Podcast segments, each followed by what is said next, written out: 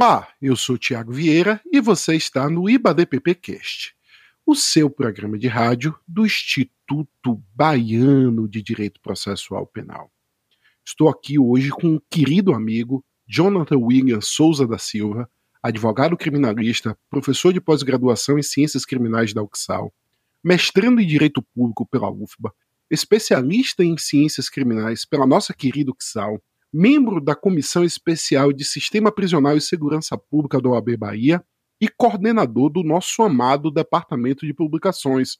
Olá, John, como vai? Oi, Thiago, bom dia. Eu vou muito bem, é um enorme prazer finalmente estar aqui no IBADPBcast, eu que sou um assíduo ouvinte. Jonathan é muito ocupado, ouvinte. Eu já convidei ele aqui inúmeras vezes para o nosso podcast, mas dessa vez eu consegui fisgá-lo. Jonathan, antes da gente iniciar esse bate-papo, você tem algum recadinho do Departamento de Publicações? Explique para a gente como funciona esse processo de submissão de artigos. Pronto, Thiago. O Departamento de Publicações ele funciona através de um sistema de chamada aberta. Então, nós temos as edições dos boletins bimestrais e a chamada ela vem num fluxo contínuo e vocês podem acompanhar o calendário de, de cada submissão e cada edição que vai estar à disposição de vocês através do Instagram, através do próprio site do Instituto, em todos os meios de comunicação do Instituto de Direito Processual Penal. É, todas as informações estão lá, nós estamos sempre divulgando os cards de informação. Maravilha, Jonathan. E deixar aqui o nosso nossa arroba, né? Arroba IBADPP no Instagram, sigam o nosso instituto e acompanhem todos os nossos eventos e publicações. E hoje vamos tratar sobre o Sistema Único de Segurança Pública no Brasil. Vamos lá. Jonathan, eu queria que você explicasse um pouco a concepção do modelo de segurança pública no Brasil, porque nós temos acompanhado a expansão do direito penal como se essa fosse a única resposta que a sociedade tem para os seus problemas. Pois é, Tiago, é uma pergunta uh, muito interessante, é um, um fio condutor que a gente tem que abordar, porque quando falamos em segurança pública, a gente parte da compreensão de que são políticas de, de dever do Estado, mas que é um direito e responsabilidade de todos. Isso é o que eh, está esculpido lá no artigo 144 da Constituição, né? Então, seria um direito de responsabilidade de todos, voltado à preservação da ordem pública, incolumidade das pessoas e do patrimônio. Esse é um, um, um escopo de responsabilidade muito amplo, mas hoje, quando a gente pensa em segurança pública, vamos perceber que há um debate muito inflamado acerca das políticas de repressão, acerca do policiamento ostensivo, acerca da preservação do patrimônio a qualquer custo. Há uma política de guerra que eh, está incrustada na ideologia de segurança pública que nos impede de pensar em outras formas, realmente, de se exercer esse direito e esse dever do Estado. E aí, é nesse contexto que a gente vai ter uma subversão a gente vai ter um escamoteamento da, dos órgãos públicos em que qualquer falha de outras políticas públicas, seja na área de saúde, educação, é, vão ser transportadas para a segurança, porque ela é quem dá essa resposta de modo mais imediato. Então, esse fenômeno que você tratou muito bem como expansão do direito penal vem justamente dessa concepção de que uma sociedade violenta, e aí vamos ter que rememorar os números do Atlas da Violência no Brasil, em que temos quase 58 mil mortos por é, letalidade violenta no ano de 2018, isso são os dados que se extraem do Atlas de 2020, vamos perceber que a sociedade ela clama por um, uma resposta imediata do Estado. Logo, essa resposta imediata é, é, trazida através do direito penal, é trazida através da concepção de segurança pública, que inviabiliza é, que pensemos em formas mais saudáveis de se exercer, que pensemos em formas mais produtivas em conjunto com as outras articulações de políticas públicas, por óbvio. Logo, essa sensação de segurança generalizada vai criar esse cenário para esse expansionismo penal. Quando eu falo expansionismo penal, eu me refiro ao termo cunhado pelo professor espanhol José Maria Silva Sanches, que vai dizer que nesse cenário de insegurança vamos ter a criação de novos tipos penais, agravamento de pena e uma postura mais ostensiva do próprio Estado na resolução de demandas, num caráter simbólico que demandariam, em verdade, ações em nível instrumental, ações outras em termos de políticas públicas. Jonathan, e como tem sido essa implementação do Sistema Único de Segurança Pública no Brasil? Pronto, Tiago. justamente nesse cenário que nós temos de expansão do direito penal, de pensar na segurança pública de um modo mais ostensivo, de fazer uma repressão imediata como sinônimo de redução da violência, na contramão veio a ideia de unificar as políticas de segurança pública. Hoje temos as ações muito a nível estadual, até porque é de competência estadual o controle das polícias militares e civil, embora a segurança pública seja a responsabilidade da União, mas nós temos, portanto, é, essa desarticulação. E em 2018 foi criada uma lei federal, foi aprovada finalmente no Congresso, a Lei 13.675, que trata do Sistema Único de Segurança Pública. E aí, se a gente observar atentamente, tem uma semelhança com um sistema que está muito em voga atualmente, né? Temos o Sistema Único de Saúde, o SUS, e aqui estamos falando do Sistema Único de Segurança Pública, o SUS. Essa similaridade não é por acaso, é justamente porque nós temos é, uma demanda de centralização das atividades de segurança pública. Logo, o SUSP ele vem com essa perspectiva de integrar os dados, integrar as ações, coordenar as ações de nível estadual e centralizá-lo num órgão, para que possamos absorver as boas práticas de alguns estados e identificar os problemas e defeitos das outras das demais atuações e corrigi-las através de dados concretos. Então o SUSP ele vem nessa perspectiva, é, vem tentando centralizar os dados, integrar as ações e propor uma nova política de segurança pública. Tanto que a Lei 13.675 implementa não só o Sistema Único de Segurança, mas um Plano Nacional de Segurança Pública e Defesa Social. Esse Plano Nacional de Segurança Pública e Defesa Social, ele é, vai consolidar todas as, as, perspectivas e práticas e proposições a nível de segurança pública, vai trazer um novo olhar porque ele traz uma proposta muito forte de humanizar as práticas de segurança pública, de priorizar a intervenção não violenta e não letal e de tentar reduzir os índices de letalidade e casualidades nas ações de segurança pública e, como diz a lei, com um enfoque humanitário e de preservação às populações mais vulneráveis. Isso é o que, em teoria, nós temos é, trazido na, na disposição do SUS. Qual é, nesse sentido, o principal problema na concepção do SUS. É sabido, e se olharmos para trás a história do Brasil, vamos perceber que a lógica que permeia o processo penal, o direito penal e, por conseguinte, a criminologia é do postulado racional da dignidade da pessoa humana. Nós temos o postulado que diz que todos os homens são iguais, livres em direito, e vamos ter todo aquele rol de garantias esculpido no artigo 5 da Constituição, mas um olhar mais crítico já denuncia que essa humanidade essa igualdade, ela não se corresponde à realidade material. Nós vamos ter uma igualdade formal prevista, mas na realidade material vamos ter assimetrias na, na consecução desses direitos. Então, esse ideal de humanidade, que vem lá do século XVIII, ele não atinge a todas as pessoas. É só lembrarmos que enquanto discutíamos, é, enquanto a Europa adotava esses preceitos iluministas e transportava-os por todo o Ocidente, o Brasil continuava tendo um regime escravocrata, onde tínhamos duas concepções de pessoas e patrimônio. Então, as pessoas negras eram entendidas como patrimônio, como coisas, eram reificadas. Logo, toda vez que falamos no, nos preceitos de humanidade, nós temos que lembrar que, formalmente, a essência dela não atingia pessoas negras. E hoje, se formos observar a realidade material do Brasil, ainda vamos encontrar essa simetria. Logo, os dados do Atlas da Violência vai nos, nos trazer 75% da população que é atingida por crimes letais violentos intencionais são pessoas negras. Vamos ter que 66% da população prisional é composto de pessoas negras.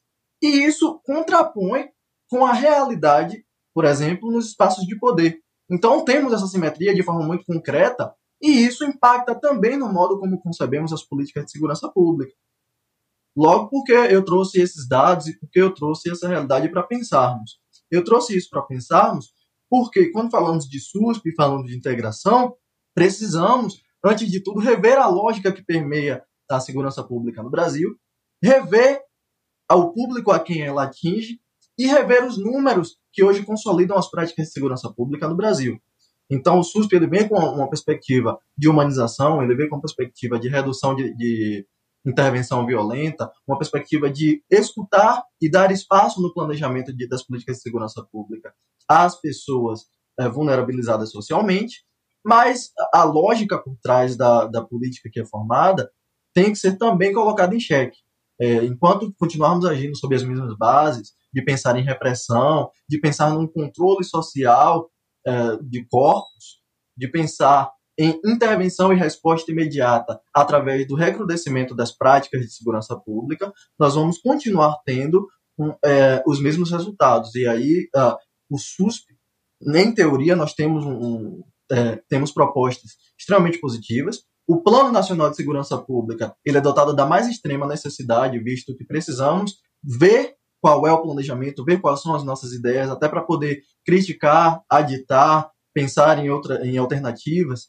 Então, temos que ter essas concepções para que, enfim, tomemos as ações concretas. Então, cabe repensar esse modelo de segurança pública repressivo, repensar o Plano Nacional de Segurança Pública e, sobretudo, numa perspectiva que coloque no centro dos debates e protagonize a população que é mais afetada por essas políticas e por essa violência, que é a população negra do Brasil. Então, os desafios do SUS partem primeiro dessa reversão de lógica de guerra que eu mencionei logo no início, depois de centralizar e protagonizar é, as necessidades dessa população que é vulnerabilizada e que hoje é o alvo principal dessas políticas repressivas. É como eu concebo a importância e as dificuldades enfrentadas pelo SUS. A gente vê, Jonathan, nessa assimetria, o grande desafio que é pensar e propor algo diferente na segurança pública do Brasil. Sobretudo porque esta guerra, como você bem mencionou, tem trazido altíssimas taxas de letalidade, tanto de policiais, conforme fora noticiado amplamente nos veículos de comunicação, agora no mês de abril de 2021. Queria que você comentasse um pouco sobre isso. Certo. É, quando falamos de, de política de segurança pública, logo vem à mente uma dicotomia e há, de fato, uma tensão entre aqueles que executam as políticas de segurança pública, ou seja, as classes policiais e, e as classes uh, que agem dentro do, do, sistema prisional e dentro das unidades de polícia, seja na prevenção, seja na contenção.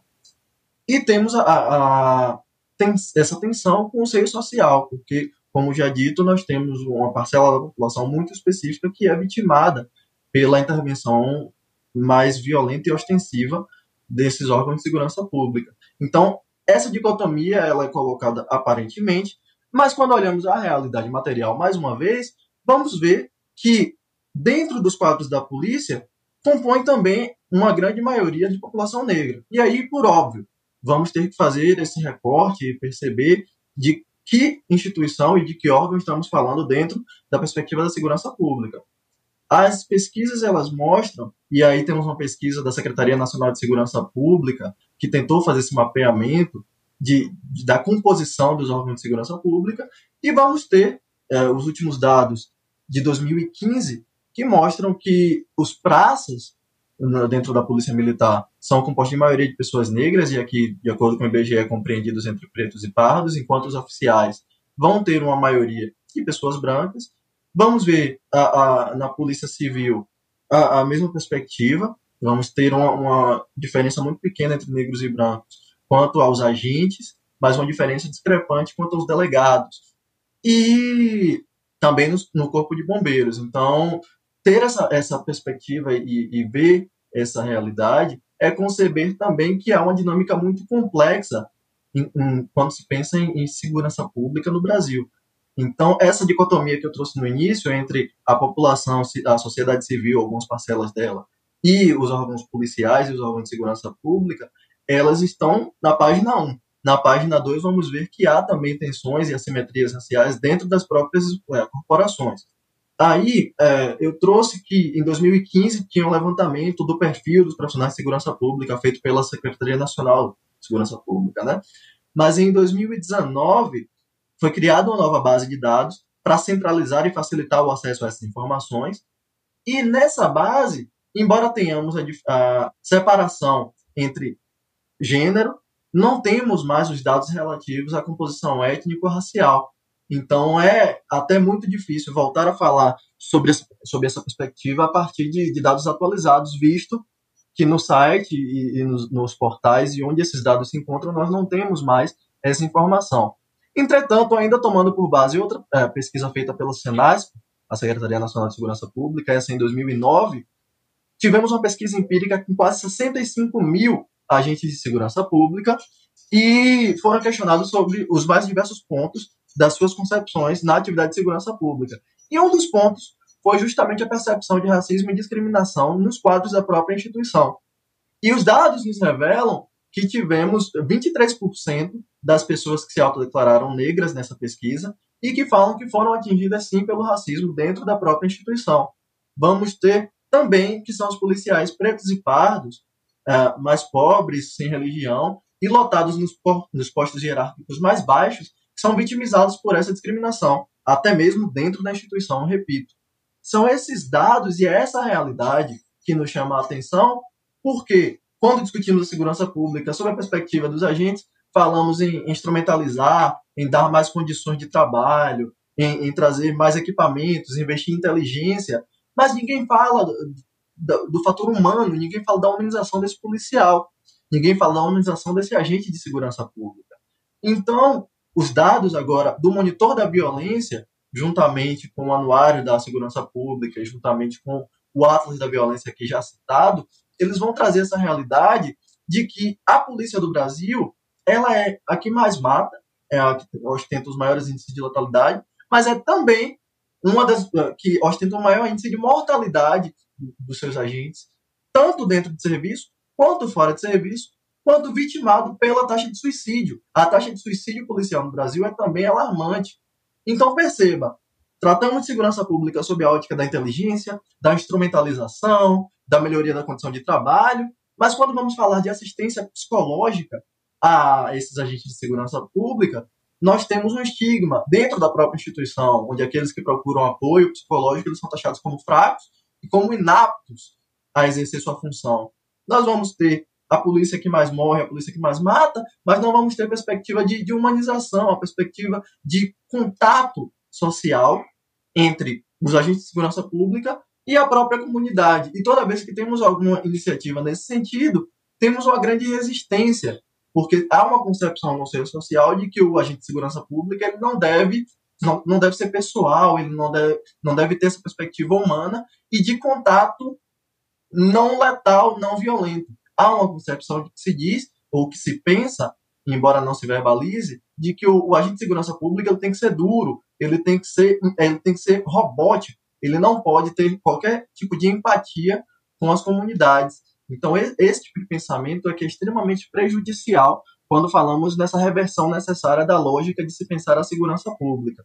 Então, temos aí o SUSP, que vem trazendo essa perspectiva de humanização, vem trazendo essa perspectiva de, de aproximação com a comunidade, vem trazendo uma perspectiva de escuta dos movimentos sociais, dos movimentos dos trabalhadores, da própria academia, tem, temos uma série de princípios, diretrizes e objetivos do SUSP que privilegiam esse diálogo e essa tentativa de redução de intervenção violenta. Mas ainda assim, no seio social, por conta desse cenário de expansionismo e por conta também do aparato midiático que estigmatiza e reforça alguns padrões uh, de estereótipos que visam esse combate ao inimigo e visam essa lógica de guerra, que impedem essa reestruturação, que impedem essa nova abordagem, que impedem a humanização e uma perspectiva verdadeiramente de escuta das populações que são as destinatárias dessas políticas de segurança pública. Repito, é um dever do Estado, mas é um direito e responsabilidade de todos. Então temos que pensar em que todos estamos falando. Porque se, por um lado, temos a defesa social, mas, por outro, temos um controle social, e aqui eu me refiro à função declarada da segurança pública, que é a defesa social, é a ideologia de defesa da comunidade, de defesa da sociedade. Enquanto para a população negra já foi constatado, e isso nós vamos encontrar material vasto e abundante na criminologia crítica, que temos um controle racial em andamento, nós temos uh, o controle da, popula da população negra e a gestão dos corpos negros, aqui para utilizar o termo cunhado numa pesquisa de grande valia do, do Dr. Vinícius Assunção, vamos perceber essa enorme discrepância. temos um, uma assimetria, mais uma vez, racialmente enviesada, e isso as estatísticas já demonstram, que impedem essa reestruturação e essa nova lógica no agir da segurança pública no Brasil.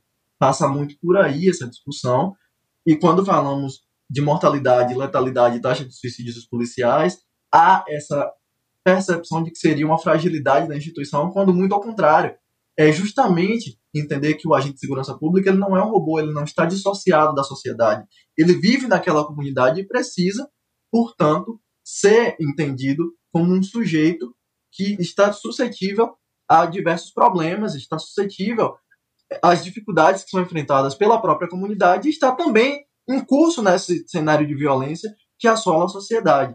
Então, colocar um sujeito que está em contato diário, diuturno, nesse contexto de violência, para ele depois voltar para casa e agir normalmente, é altamente improdutivo e o resultado e a consequência lógica, portanto, dessa falta de assistência é a alta taxa de letalidade, a alta taxa de mortalidade dos policiais e a alta taxa de suicídios que vemos, vamos acompanhando. É, trazendo um contexto muito recente, nós tivemos um caso de um, um policial que aqui na Bahia passou por momentos muito dramáticos. Ele supostamente de, é, dentro de um, um, surto psicótico, de um problema psicológico, ele colocou em risco a sua própria vida e a vida daqueles que estavam tentando negociar, porque ele estava armado e, e ameaçando a população. E o desfecho foi trágico, justamente porque nós não temos essa cultura de, de lidar com esses problemas como um problema de saúde. Responsabilidade é otorgada a nível individual para o agente de segurança pública, que é taxado como fraco, como inapto, e ele que deve resolver esse problema, quando na verdade é um problema estrutural e institucional, que de demandaria uma assistência e um apoio mais intenso. São esses os grandes problemas que eu consigo recortar dentro dessa perspectiva e que o SUSP indiretamente traz meios de, de abordar essa, essa problemática e tratar dela, mas que, repito, precisamos mudar a lógica e a concepção de fazer segurança pública no Brasil para que essas medidas possam ser pensadas em uma perspectiva mais concreta e possam surtir os efeitos almejados. Perfeito, do Jonatas. Sem um olhar interseccional que leve em consideração as questões de gênero e de raça no Brasil, não é possível se pensar em segurança pública. E dentro dessa tragédia que vivemos, quais são as propostas que você traz para os nossos ouvintes para que a gente possa refletir sobre essa temática no Brasil? Para que possamos refletir sobre essa temática, é, eu trago algumas perspectivas muito interessantes e importantes para fomentar esse debate. Que a primeira eu trouxe ao longo da nossa discussão aqui é rever a lógica e os discursos que sustentam as políticas de segurança pública no Brasil. Ora, nós sabemos que tem um, o, o caráter eminentemente público das políticas de segurança e, portanto, dever do Estado, traz, atrai setores que estão voltados ao legislativo. Então, temos hoje no nosso poder legislativo uma presença maciça de representantes que eh, representam os interesses da segurança pública, entretanto, ainda numa lógica de guerra, ainda numa lógica de repressão, ainda numa lógica de violência, cujas soluções apresentadas orbitam sempre em torno de legalizar o armamento, facilitar o acesso ao armamento pela população civil, recrudescer as penas, recrudescer o sistema carcerário, aumentar as dificuldades para a progressão de regime, todos os direitos assegurados na execução penal. Então, a lógica que se permeia é toda nesse sentido quando se fala em segurança pública. E precisamos de, de uma reestruturação para adequar a um propósito verdadeiramente democrático. Se estamos falando que a partir de 1988 nós tivemos uma nova lógica esculpida pela Carta Cidadã, esculpida pela Constituição Federal, nós temos que fazer essa adequação de segurança pública porque o modelo que vige ainda no Brasil é um modelo repressivo, de antes da, da lógica da Constituição. É aquele modelo que ainda visa combater a violência com mais violência. Então, os efeitos estão aí, os resultados podem ser constatados. Eu tentei trazer aqui alguns números do, do Atlas da Violência Pública. Uh, nós vamos olhar o Anuário de Segurança Pública. Vamos perceber que, embora em comparação com anos anteriores estejamos enfrentando uma queda, e aí tem vários fatores que devemos analisar, é uma análise muito complexa, mas os números ainda estão em discrepância com toda a realidade mundial. Então há um problema sim na lógica e no discurso que permeia a segurança pública, há sim uma, uma incitação à violência como forma de resolver e de recrudescimento a partir dessa mentalidade punitivista como solução para esses problemas sociais, que sabemos todos já não tem surtido efeito e não vai surtir. Enquanto continuarmos sob essa mesma base, nós não vamos ter resultados diferentes. Então, o pressuposto para qualquer outra medida concreta é reverter essa lógica e arejar os discursos que sustentam as políticas de segurança pública. Pensar na prevenção, pensar no diálogo com a comunidade, pensar na inclusão das pessoas no planejamento da segurança pública e na discussão, por óbvio, com os, os diversos setores, porque, novamente, quando é, se fala em pensar novos planos, em termos de segurança pública, o poder ainda está buscando a resposta nos agentes estrito senso, vai buscar resposta nos agentes policiais, vai buscar resposta nos eh, gestores de segurança pública do setor de repressivo, mas não tenta esse diálogo, não tenta articular novas formas com setores estratégicos que estão pensando essas novas formas de fazer segurança pública e que têm essa vivência e experiência para propor alternativas. Então passa por aí o primeiro ponto. O segundo ponto, você bem tratou, que é não podemos tratar nenhum problema do Brasil sem pensarmos num olhar interseccional. Então temos que fomentar um debate sério sobre racismo e segurança pública nas instituições, desde o ingresso dos novos membros que vão passar a integrar os quadros, até as atividades na academia durante a formação e na formação continuada.